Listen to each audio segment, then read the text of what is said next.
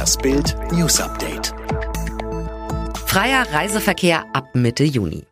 Wird Europa wieder zu dem freien Europa, das wir kennen? Nachdem nahezu alle Länder ihre Grenzen dicht gemacht haben und scharf kontrolliert hatten, kommt nun von Horst Seehofer der Plan zur Öffnung. Das Ziel, bald soll auch Urlaubsverkehr möglich sein, aber nicht sofort.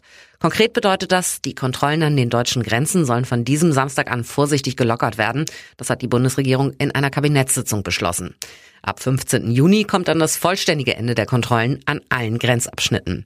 Horst Seehofer sagte, wenn es beim Infektionsgeschehen so günstig weiterläuft, wie wir das in diesen Tagen erleben dürfen, wenn das mit der Disziplin in der Bevölkerung, mit Hygiene, mit Mundschutz, mit Abstandsregeln so weiterläuft, dann können wir uns vorstellen, dass wir ab 15.06. wieder freien Reiseverkehr haben. Stand heute laut Merkel keine Steuererhöhung geplant. Bundeskanzlerin Angela Merkel hat zum jetzigen Zeitpunkt Steuererhöhungen zur Finanzierung der Corona-Folgekosten ausgeschlossen.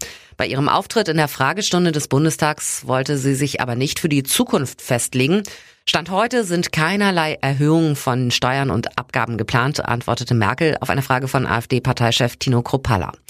Ob es zu einem späteren Zeitpunkt doch noch Erhöhungen gibt, könne sie noch nicht sagen. Sonst wären wir ja Zukunftsvorherseher und das maße ich mir nicht an, sagte die Kanzlerin.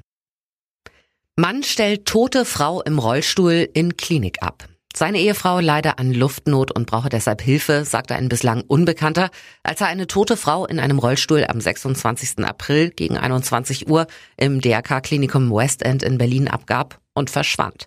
Wie die Polizei jetzt mitteilte, verließ der mutmaßliche Ehemann umgehend wieder die Rettungsstelle. Offenbar, weil er schon wusste, was bei der Untersuchung der um die 80 Jahre alten Frau festgestellt werden würde. Sie war bereits seit mindestens einem Tag tot. Da bislang keine Angaben zu der Toten vorliegen, sie weder Papiere noch Ausweisdokumente bei sich hatte, bittet die Polizei jetzt um Mithilfe aus der Bevölkerung.